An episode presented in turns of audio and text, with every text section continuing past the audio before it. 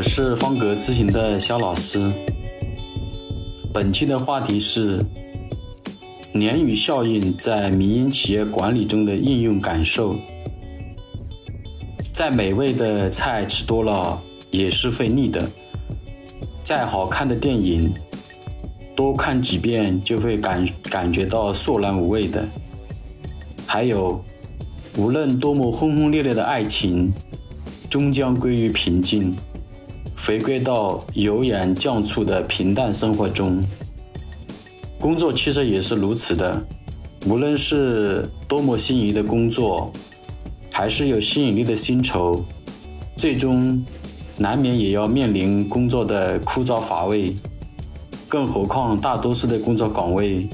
也是为了生存的需要而选择上班的，谈不上喜欢，至少。薪酬大多也是不尽人意的，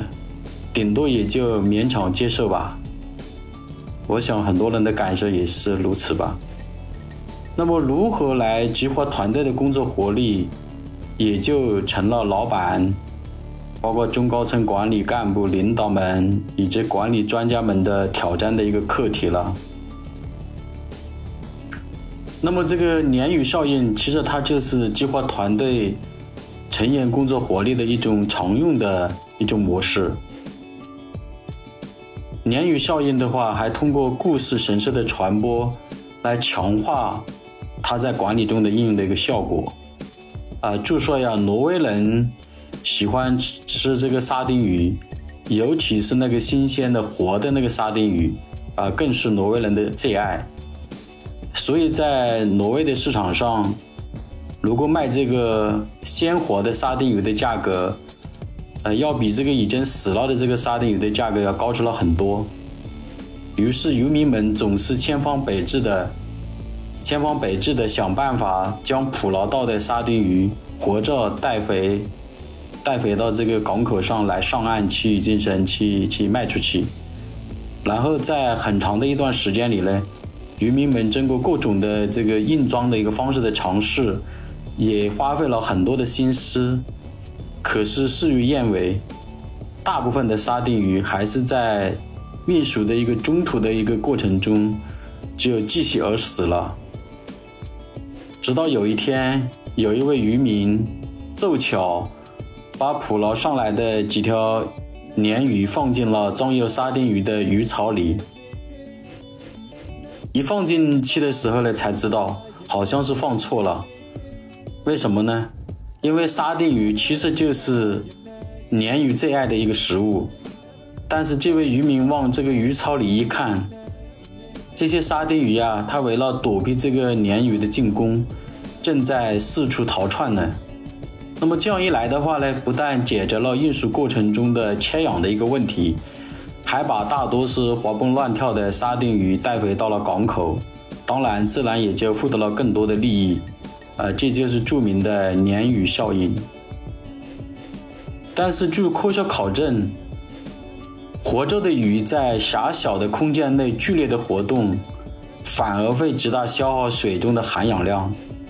因为含氧量消耗的过快，氧气就会越来越稀薄，那么沙丁鱼很快就会因沙丁鱼很快就会因缺氧而死掉。相反，如果让沙丁鱼在水里，在水里安静的待着，反而能活得更长的时间。从科学的角度来分析的话，啊，确实不需要啊这个鲶鱼来横插一脚的。还有，就是绝大部分的讲述者呢，把这个鲶鱼效应的故事的背景放在了挪威，因为挪威靠近北大西洋，而北大西洋一般是没有鲶鱼的。就连咸水鲶鱼也没有的，而且挪威人也从来没有听说过这个故事。当然，关于鲶鱼效应的故事的真真假假，我们也没必要花时间去求证，因为这个故事的意义就是告诉我们怎样避免团队陷了死气沉沉、没有生机的一个阵况里。也就是说，鲶鱼效应的故事在启发我们。要保持适度的人才流通，要引进优秀的新的人才和新的员工，并采取适度必要的淘汰机制，让每位团队成员都有危机的意识，保持积极进取的一个学习的动力，持续提高自己的工作智能，持续拓展自己的思维视野，持续提升自己的职业素养，从而激发团队的协同活力，持续保持团队旺盛的战斗力。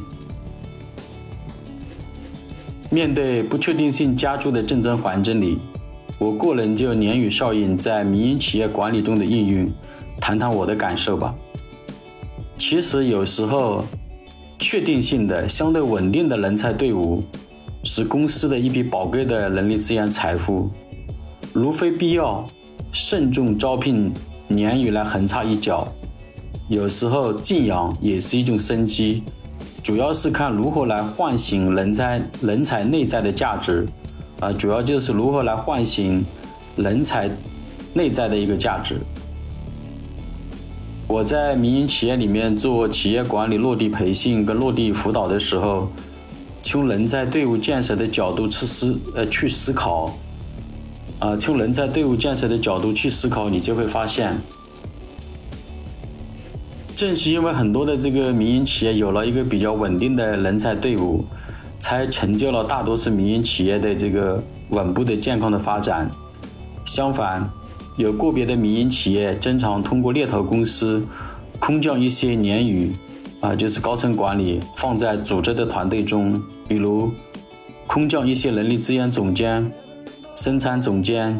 技术总监、营销总监等等，不但没有起到正向的激励作用，反而把一池的清水搅浑了，有的甚至搅得鸡飞蛋打、鸡飞狗跳、人心惶惶、人心涣散的。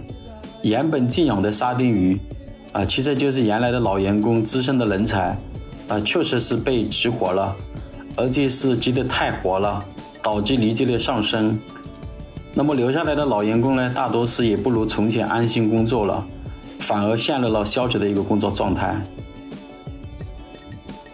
当然了，我并不否定鲶鱼效应在团队活力上的激励作用，我个人的感受是。鲶鱼效应更多的是在自己能力的唤醒和自我发展上的一个应用，比如岗位职责的拓展、组织内部的轮岗、内部竞聘机制的导入、充分肯定每位成员的比较优势，